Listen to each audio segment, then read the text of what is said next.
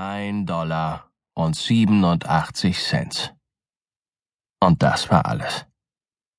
Und 60 Cent davon ja Pennies.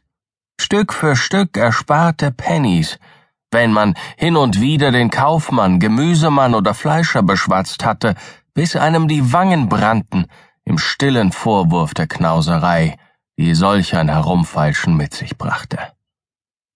Dreimal zählte Della nach. Ein Dollar und 87 Cent. Und morgen war Weihnachten.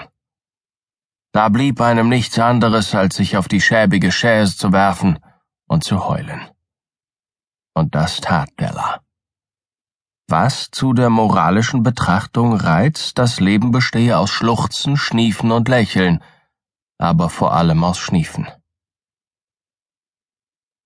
Nun, während die Dame des Hauses allmählich von dem ersten Zustand in den zweiten übergeht, werfen wir einen Blick auf das Heim. Eine möblierte Wohnung für acht Dollar die Woche. Sie war nicht gerade bettelhaft zu nennen, höchstens für jene Polizisten, die speziell auf Bettler gehetzt wurden.